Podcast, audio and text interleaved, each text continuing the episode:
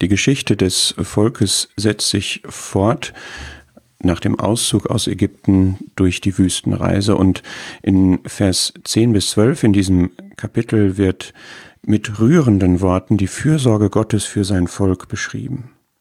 Es beginnt ganz voraussetzungslos. Das Volk brachte nichts mit, außer seiner Bedürftigkeit, seiner Verletzlichkeit, seiner Schwäche. Gott wandte sich ihm zu. Lass diese Worte mal auf dich wirken. Er umgab es, er gab auf es acht, er behütete es wie seinen Augapfel.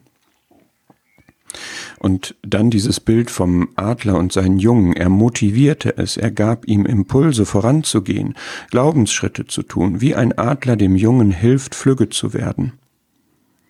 Und dann dieses Bild von dem Hirten, er leitete es, und zwar sanft. Du und ich, ist es bei uns nicht auch so, dass unser Gott kein fremder Gott ist? Wissen wir nicht aus seiner Offenbarung in seinem Wort, dass er vertrauenswürdig ist? Und wird uns das nicht auch aus Erfahrung bestätigt von anderen und auch aus unserer eigenen persönlichen Erfahrung?